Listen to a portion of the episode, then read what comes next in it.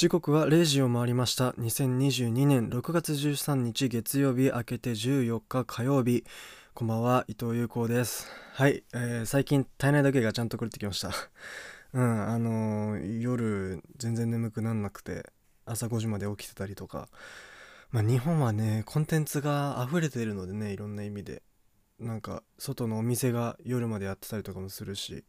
オーストラリア住んでた頃は普通にもう6時とかにはいろいろ閉まってるとか多いからねちゃんと体内だけが狂ってきました。皆さん体調の方はいかがでしょうか？ね私はすごいもうほんとすこぶるいい感じなんですけど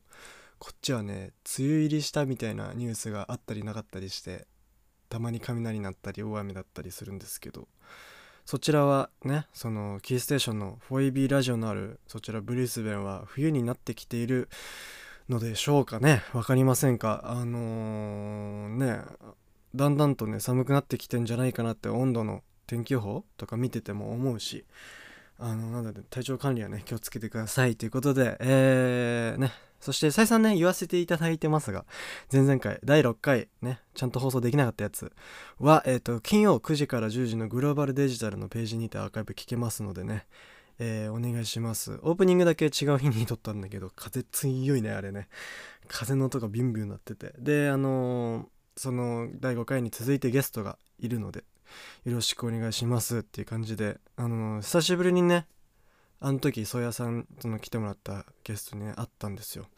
だからその Reunited って感じですので、あの、ぜひ、あのね、その雰囲気感じてもらって。でその語学学校時代の知り合いっていうか友達っていう形でそやさんに来てもらったんだけども実はねいつもその時過ごしてたメンバーにもう一人日本人がいてで彼は今イングランドで音楽を学んでるんですよ大学で。で本当にすごく、ま、ちっちゃい頃からピアノやってたみたいで本当にすごいピアノ上手でねものすごく。でそんな彼も日本に夏帰ってくるみたいな話を聞いたんでね。この間メールした時に。だからその時にできたらこの番組ゲスト来てもらって、えー、まあ語学学校時代の仲間たち大集合って感じであのまあさやさんも入ってたら呼んで3人でお送りねできてもいいしね。それはまあご交互期待っていう感じで。今夜は、えー、いつも通りね通常回ということで、えー、気ままに実家から東京からね、えー、今週の話とか音楽の話あとは今週から少しずつあのね留学について時系列順にでもあの僕のね当事者のリアルな情報だったりねためになるかもみたいな情報をねお送りしていかなしていこうかなっていうふうに思うのでそうだね留学中のゲストに来てもらったりしてたんでこのまま勢いづいて留学的な話もしていきたいかなというふうに思いますので今夜も1時間お付き合いお願いいたします。ということで今夜も行きましょう。有効糸プレゼンツボヤージュ。はい。改めまして、こんばんは。伊藤優子です。えー、毎週この時間は有効伊藤プレゼンツボヤージュを、えー、この後深夜1時まで1時間お送りします。よろしくお願いいたします。えー、そろそろ板についてきたでしょうか。えー、第8回放送でございます。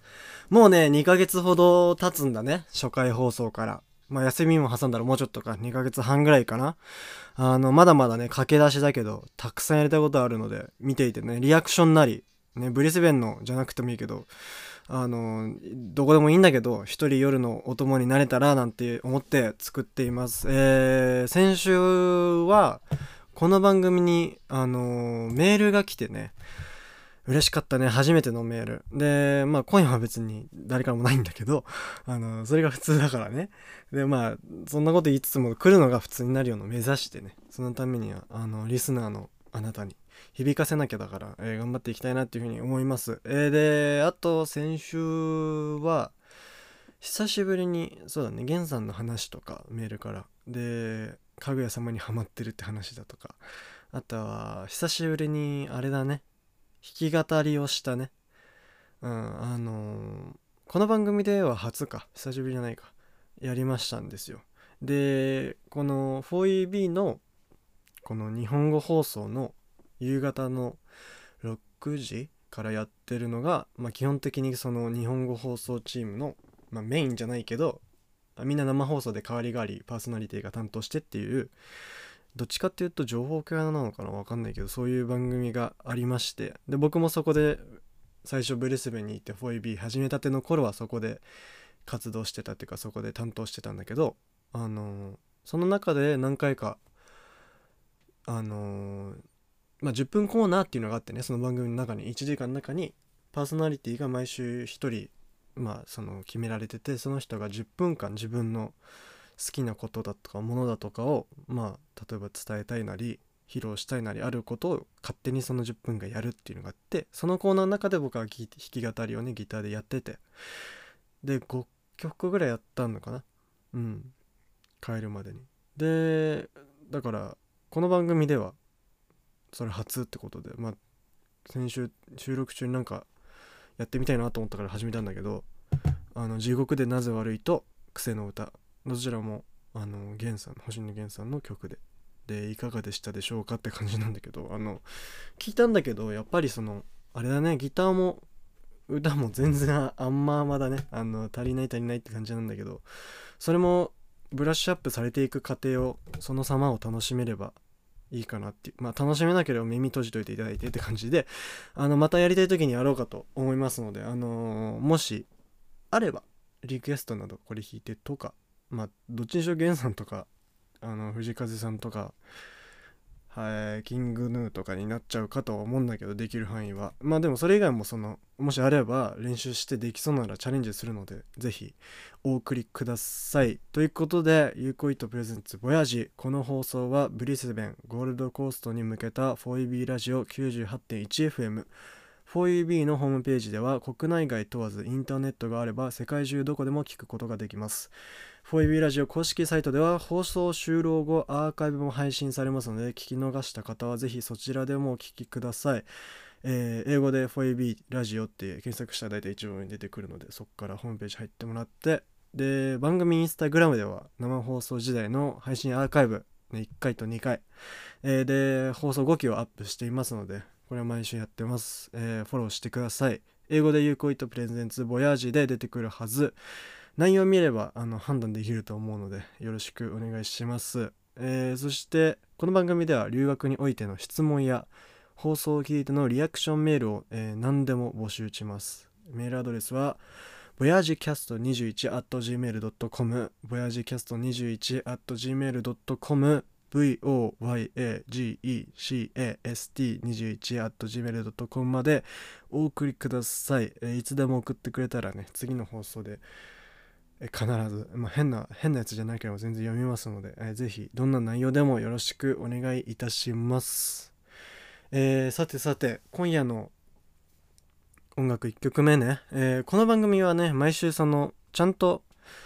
毎回毎回フルで音楽をかけようと思ってますからね、まあ、たまにそのこっちで全部1時間撮って全部編集して局に送ってもし向こうで入らなきゃいけない CM とかがあれば差し込まれるのでそういう尺とかの影響で例えば1番でフェードアウトして CM っていう時もあるんですけど、まあ、それはちょっとこっちからはどうしようもできないのでえできるだけちゃんとフルでかけたいのでね。そのなんか途中まで聞いてっていうのももちろんそれで魅力が伝わる分には伝わると思うんだけどやっぱりその曲はフルで聴くためにフルで、ね、作ってるわけだからそれ聞いてもらわないとなっていうのもあるし。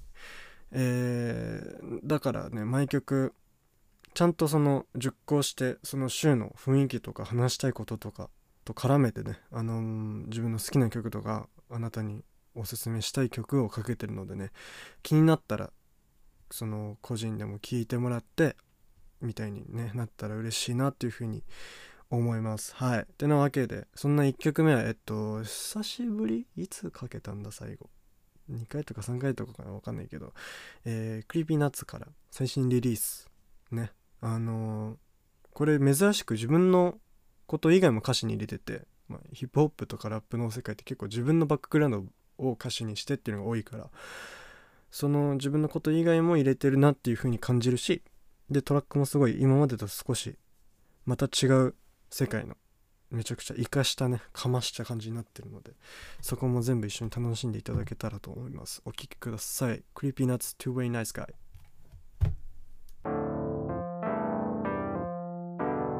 Yuko Ito ゼンツ Voyage.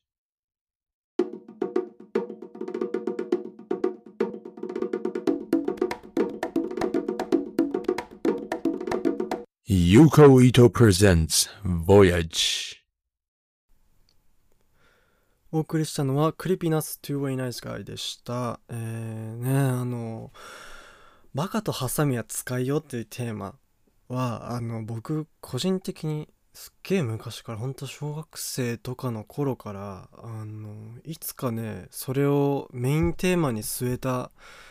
何かをやりたいなっていうふうにずっと思ってて、あの、まあ、イベントなり、作品展なり作品集なりわかんないけどなんかすげえやられたなっていうふうに勝手に思ってて。あのー子供の頃ね多分「ライオンキング」だったかな？アニメのやつディズニーの。でなんかで聞いてなんかね歌詞かなんかに入ってたんだよね「バカとハサミを使いよう」って言葉が。でそれがそのねヒップホップ界隈でいうパンチラインみたいな感じで自分の心にずっとあってなんかすごくいいじゃないですかそのバカとハサミは使いようっていうその使い方によっちゃどうにでもなるよね。だからいいことにも悪いことにもなるけどあのそれってすごくそのアートアートの世界っつったらねいいんか分かんないけどそういう表現する場ではめちゃめちゃあのなんていうのすごくぴったしなすごくテーマとして最高なんじゃないかなっていうふうに思っててだからそのねまあ別にこの人たちが使ったからってやっちゃいけないわけじゃないんであのいつかこれをテーマに据えた何かをやりたいなっていうふうに思うので。はい。お聞きの放送はフォエビラジオ有効イトプレゼンツボヤージ、えーそちらは午前0時15分頃を回ったところでしょうか。これ初回からずっと言ってますけどあのね収録してると今そっちが何時か分かんないんですよ。だからとりあえず今の撮ってる時間で計算してやってますけどこれいるのかね？そっちは何時かみたいな。いらないかもね来週から。うん。でねさてさてって感じなんだけどあのラジオでかける音楽ってふとしたところに出会いがあるなっていうふうに思っててで僕は結構そのラジオからまあ例えば好きなアーティストなり、まあ、芸人さんなり好きな人がかける音楽とかにこ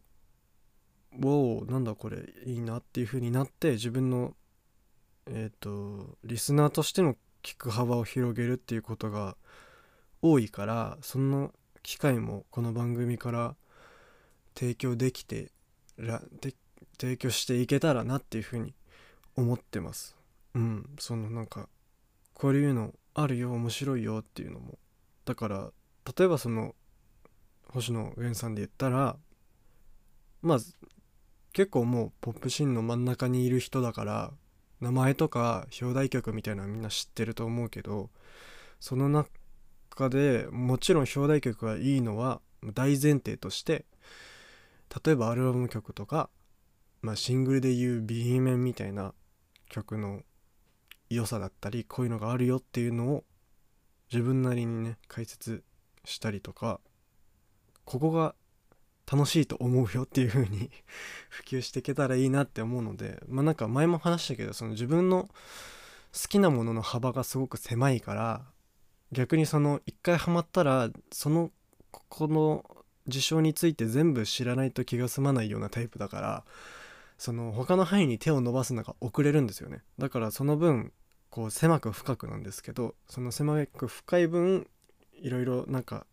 こういうところこういう一面もあるよっていう風にあの知っていただけたらななんていう風に思ってます。だからねあの逆に今聞いてるあなたからこれいいよとかこういうのも聞いてみてとかかけてみてっていうのがあったら送ってください。あの、ボヤジキャスト21 at gmail.com、ボヤジキャスト21 at gmail.com までって感じで、何でも大丈夫なんで、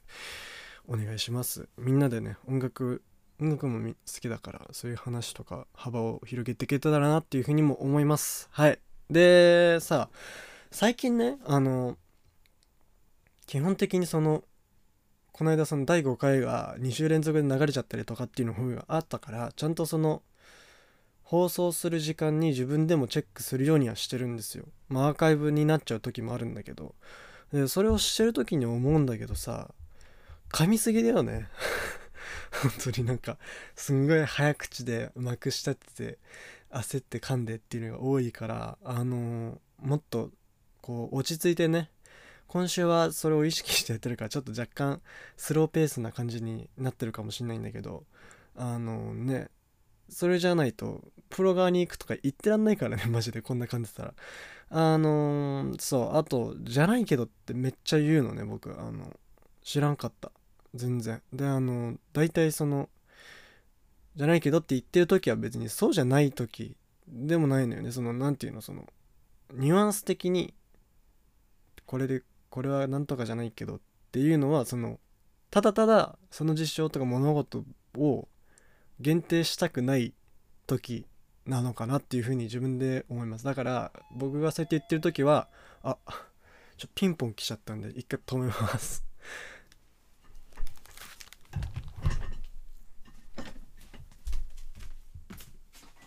はい。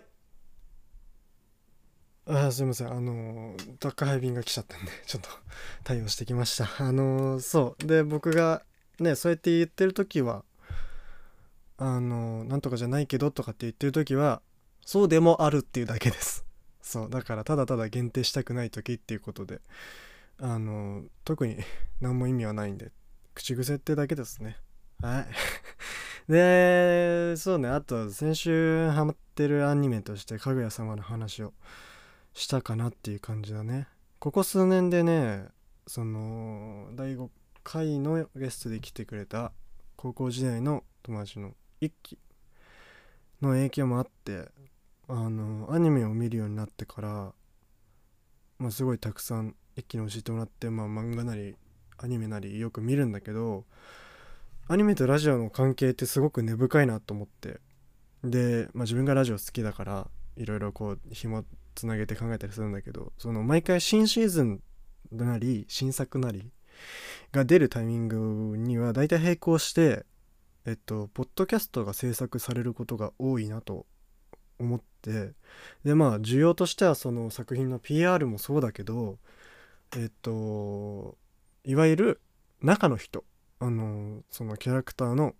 声を担当されてる声優さんのパーソナリティを知る機会になってるんだなって思ってっていうのもまあ声を当ててる声優さんはそのキャラに命をかけてるわけだから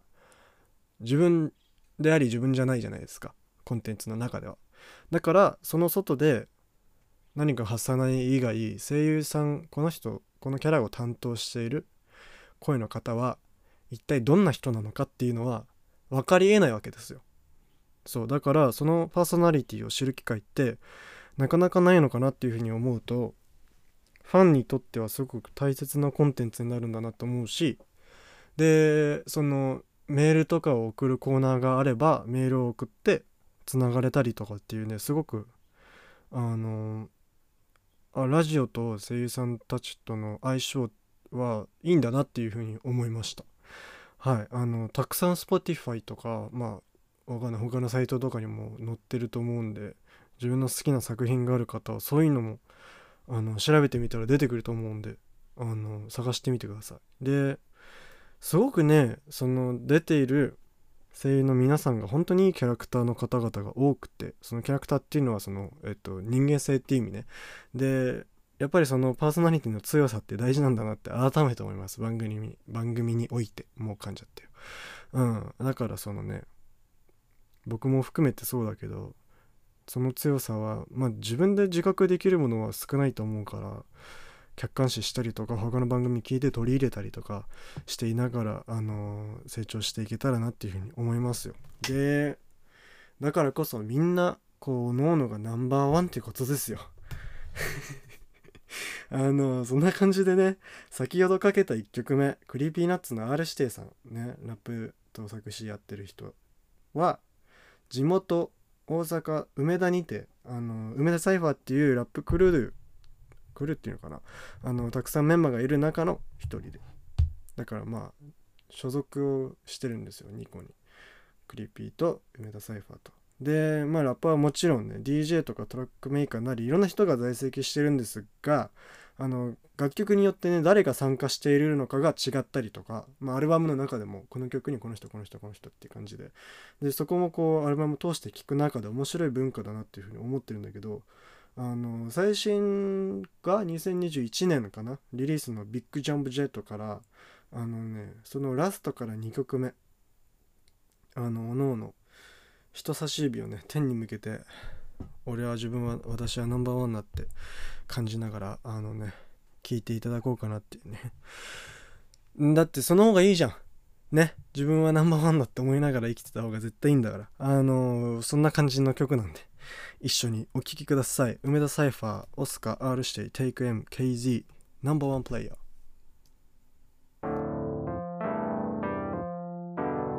Yuko Ito presents Voyage.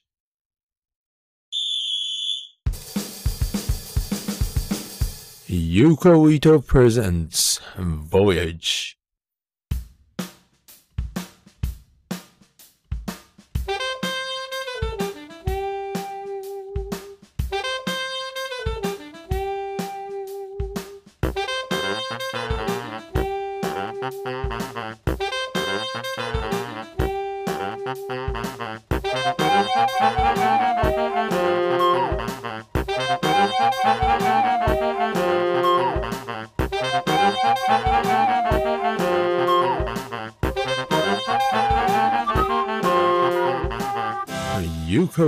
Presents Voyage.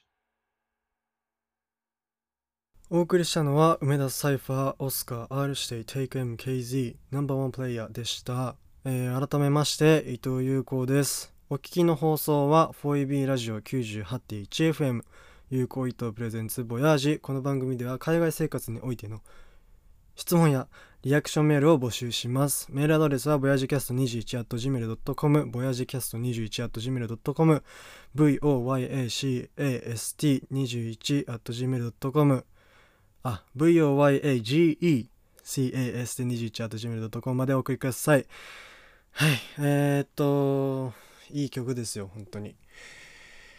自分らが一番という風に思って生きてった方が絶対楽しいんで、皆さんもそうしていきましょう。ねあのーこの間風さんのホールツアーに行ってでそのリクエストコーナーであのね手挙げて当ててもらってお話ししてリクエストしてっていうのがあったっていう話をしたと思うんだけどあの彼のライブその時が初めてだったんだけどその MC でね MC っていうのはその「こんばんは藤井風です」みたいなやつを全部ほぼ最初から英語だったんですよ。で「Hello friends」って言ってでそこから話してでまあそれを見ててねそこでその来てた方々お客さんたちはその言ってることを分かったのかなって思ってまあもちろんその後に日本語でも、まあ、同じようなニュアンスのことを話してはいたんだけどあの彼のその話す英語に乗っかるニュアンス的なそのうん言葉で説明しづらいけど乗ってる気持ちの部分っていうかは日本語でも捉えきれない領域がある気がして聞いててね。でそれは逆ももちろんあるのよ。日本語でしか表現できないその佇まいとかそういうものももちろんあるんだけど彼の場合はその英語で自分を表現する中の方が拡張されるのかなとかまあ勝手に思ったんだけどそういう意味では英語を勉強してきてよかったなと思えた瞬間の中では最近ではピカイチだったなっていうふうに思います。その風さんの言ってることを聞いてみて感じてっていう中でね。でまあそうなってくると僕の、ま、今までの留学経験だったり、まあ、それに至るまでの話をねなんかね今もし海外に住みたいなもしくは住んでるけどよくよくわかんないままいるなとか留学行きたいな迷ってるなっていう人とかいつか行ってみたいなって勉強してる人とかもし聞いてくれているのであればこれからなんか毎週一つん？少しずつ少しずつなんか話していこうかなっていうふうに思います。ね。ということで今週はえーちょっと留学に至るまでの経緯をまあただ俺のそのね僕の一般人の本当に個人的な話ですけどしようかなっていうふうに思います。はい。あのね僕その留学したのは15歳の1月。中3のだから卒業目前の時ですね。でまあ卒業はしてるんだけどその3学期はもう全部行かずに今までのなんか成績の平均みたいに出してもらったのかな？わかんないけど。だからまあ少々はあの下の兄弟たちがもらってっていう感じだったんだけどあのー僕はね覚えてはないんだけど小学校中盤とか後半にかけてくらいからなんとなくその留学したいみたいなことは言ってたみたいで親とかに対して。でそれは本当にそのね留学のリアルっていうものを全く知らないし子供だから。だから漠然としたその妄想の中での妄想の範囲内での留学っていう概念だったから本当にそのなんていうの口から出まかせっていう言葉が合ってるのか分かんないけどただただ憧れとして口に出してたんだと思ってて。だけどまあそのお家で例えばじゃああのーなんだっけ英語向こうのなんかティーンとか子供向けのドラマみたいのを字幕付きとかで見てたからそういうなんだろう近しい感覚は自分の中にあったのかもしれない。で英語もなんだかよくわかんないもの習ってはいたしだからその文法だったりとかまあ言ったら日本の学校で習う英語とかそれにまつわるテストにおいて点数を取る勉強はしてたんですよ。だから文法だったりとか、まあ、軽くそういう文章を読解したりだとかっていうのはまあ中学あたりとかでは習ってたし自分の中でもそのこれは一つ他の人よりかは理解して理解してできるっていうなんつうの一個のその自分においてのステータスにもなってたのかもしれないしだからあのね中学から高校で上がるタイミングだから中3の夏休みとか、まあ、1学期あたりからあのーこのまま進学するのか否かみたいなのを、まあ、親も含めて一緒に話す機会というかがあったんですよね。でその中で、まあ、自分が今通ってた学校っていうのが、まあ、小学校からずっとつながってるような学校だったからあのまあ友達も変わんないしでそっかまあ小学校9年ぐらい一緒だから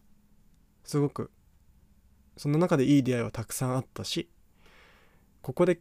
ね違うとこ行ったからって切れるような縁ではないと思ってたから実際今も帰ってきて会っているしね。だからそういう中で、あの国内受験をするかもしくは留学っていう形で国外に行くかみたいな選択肢があったんですよ。で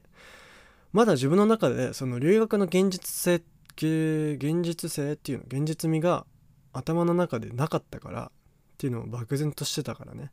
だからとりあえずその夏休み期間はどっちも同時進行で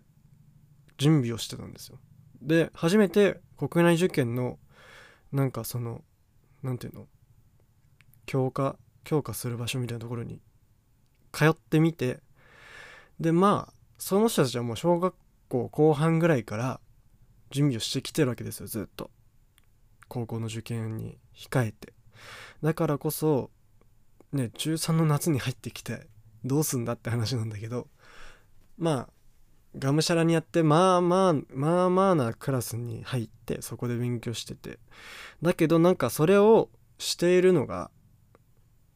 自分を俯瞰視してみてあんまり面白くなかったっていうか結局その場所を変えて今までそのいた学校と同じことする羽目になるのかなっていうのがあってだからありがたいことにまあ両親も協力的だったっていうのもあってそこでじゃあ海外に挑戦してみようっていうのを決めてで会話の軽い練習とかまあもろもろねその手続きが始まったんですけど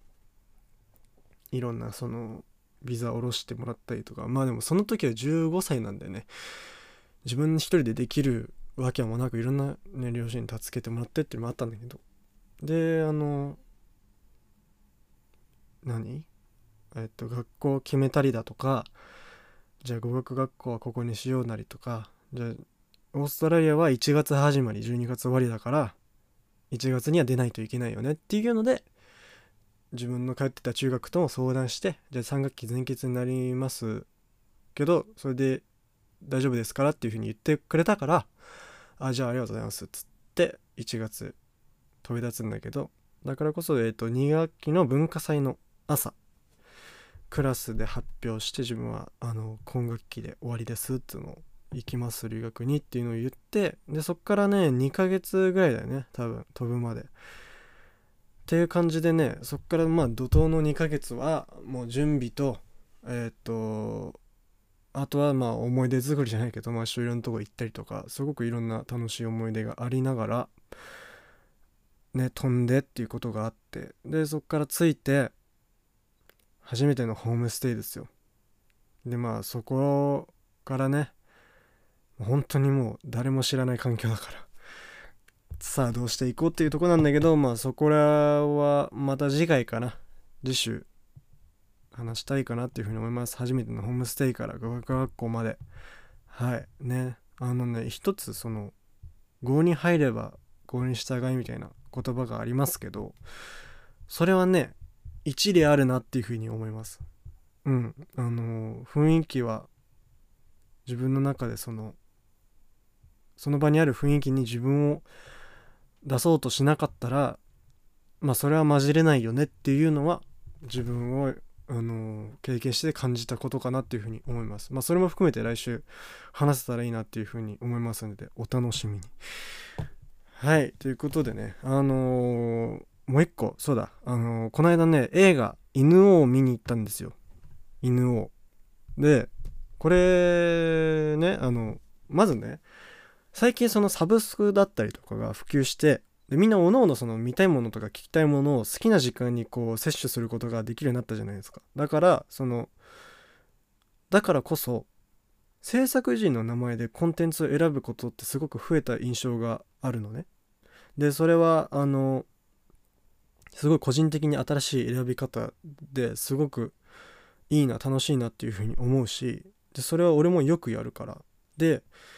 この映画はあの制作陣がもうすごくてえっと「夜は短しやる気乙女」とか映像権には手出すなとかやってる湯浅監督が、えっと監督やっててでえっと乃木明子さんっていう脚本家の人アンナチュラルとかミユ404とか罪の声とか逃げ始めてたかなとかやってる人とかあとはえっ、とね音響音楽はあまちゃんとか伊田天とかを花束みたいな恋をしたとかやってる大友さん。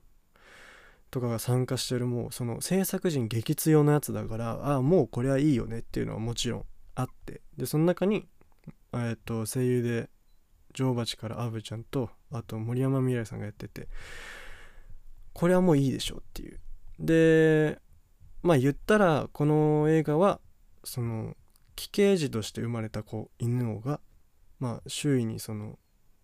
何て言うんだすごくこう阻害されながらあのー自分がまあ歌が好きだと。でビアビアを弾くビア法師のえっ、と友名だったかな？がえっ、と盲目なんですよね。でその2人で音楽を鳴らしてっていうまあ言ったらそのその時代の600年前かなのポップスター犬王と友名から生まれた時を超えた友情の物語って言ってるんだけど本当にねすごかったし音楽がもちろんすごいんだけどその中のストーリー性もあって本当に素晴らしかった。なんかこう食らったって感じありました。でその何て言うんだろう。個人的に一言で表すならばこうようやくこう属性に解き放たれたね素晴らしい芸術が権力に握りつぶされていく様。そう都合の悪いと判断されて権力者に握りつぶされていく様をすごくこう尊く表現されたのかなっていうふうに思いました。うんなんかこうああ気持ちよかったで終わる映画じゃないけどそれ以上に見る価値がすごくあるなって思ったので日本にいる方は是非見に行ってみてください。てなわけで3曲目はこの間解き放たれた音楽。ねえーとこれもね作り手と歌い手がいてでまあでっかい集まりだからまたそのね犬のとは形態は違うけど常田大樹さん。ねえー、from Millennium Parade からえっ、ー、とマジでかっこいいんで聴いてください。えー、Millennium Parade No Time to Cast Anchor Yuko Ito presents Voyage.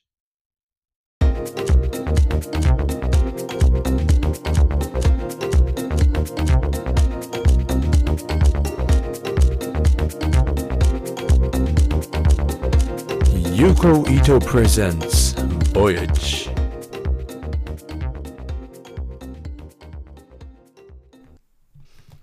お送りしたのはミレニアムパレードのサイムというキャスターアンカーでした。改めまして伊藤優子です。はい。あのー、この間ね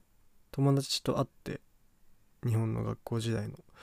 でなんかもう僕は1学年下げてたりするからまだなんだけど本当は日本で帰ってたら今自分の同級生たちは大学3年生ででまあ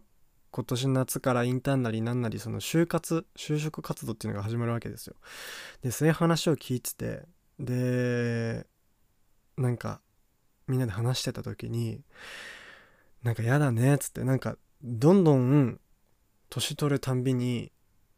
楽しくなくなってくるって言ってたんですよ。友達がね。で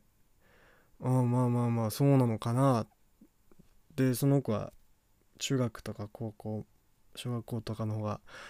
楽しかったな何も考えてなくてよかったもんなと思って。まあ確かに確かにそれもそうだよねっていうのもありつつあの俺楽しいんですよね今。そうあのやることがないけど基本的に。まあラジオは言ったら趣味の範疇だしまだ。だから結局何かをやってるかっつったら別に何もやってないんだけど楽しいんですよ。で俺もこれから日本で生活していくにあたってね違うがまた新しい新なんだろう学びたいものがあったら学ぶのかそれか否かっていうものもあるしそういうのを考えてたりする中であの自分が今生きてる20年間の中で1歳からこう20に上がっていくグラフにした時にずっと右肩上がりなんですよ楽しさは。だからあのー、なんだろう別にそれがいいとか悪いとかじゃあ今楽しくないからどうとかってわけじゃないんだけどあのー、自分がなぜ楽しめてるかは自分でもちょっとまだここでこうこれはこうですって言葉にできるほど確立はしてないから言えないんだけど僕は楽しいです。はいあのー、それでは最後の1曲目いきましょう。何言ってんだろうねずっと。あのー、これねあのー、話せばまたいろいろあるんだけどバックストーリーは。ちょっと今週はもう時間があれなんかな。ないかもしんないんでえー、お聴きください。岡野昭仁井口悟メロディープロデュースバイブレイメン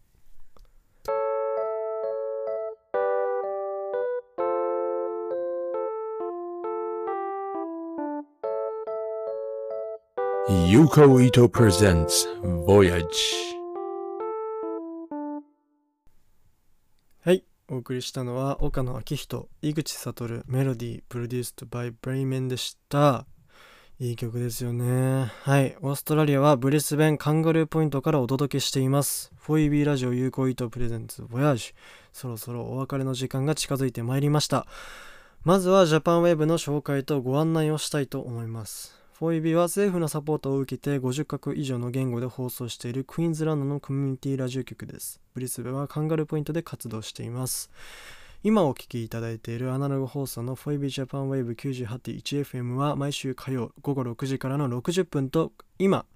このね番組の時間月曜から火曜に日付が変わる深夜0時からの60分番組となっておりますデジタル放送の 4EB Japan グローバルデジタルは金曜午後9時から10時これは、えーと、先週ね第6回を放送させていただいた枠でございますのでアーカイブ聞いてみてください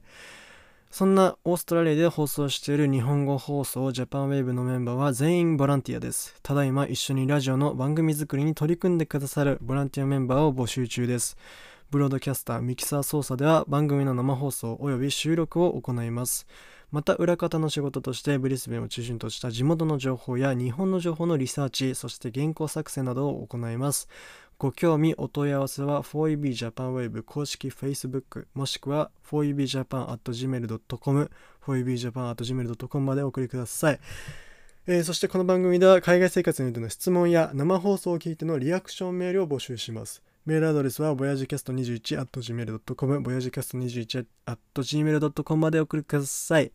放送後期などを投稿している番組インスタグラムのフォローもお願いします。えー、アカウントは英語で有効糸プレゼンツボヤジ出てくるはずです。はい、できるだけね、早く、えー、っと、Spotify とかにも過去の放送を上げれるようにしますので、えー、まだね、あの、できてないんですけど、6月中には、まあ、いろいろその、CM カットが入ってない完全版とかをね、ちゃんと上げれるようにしたいと思いますので、よろしくお願いします。えー、さてさて、えー、終わりでございます。今週はいかがだったでしょうか？今週はどうだったんだろうな？よくわからない放送なのかもしれないが、えー、まあ、留学の話とかいろいろできたんで、今週、来週もね、含めてやっていきたいなっていうふうに思います。来週はね、もしかしたら、またちょっと別の場所からお送りする可能性がありますので、それもお楽しみに。海の風が聞けるかもしれません。ということで、今夜もお聴きいただきありがとうございました。えー、今週もね、皆さん肩の力抜いて、ゆったりやっていきましょう。おやすみなさい。また来週。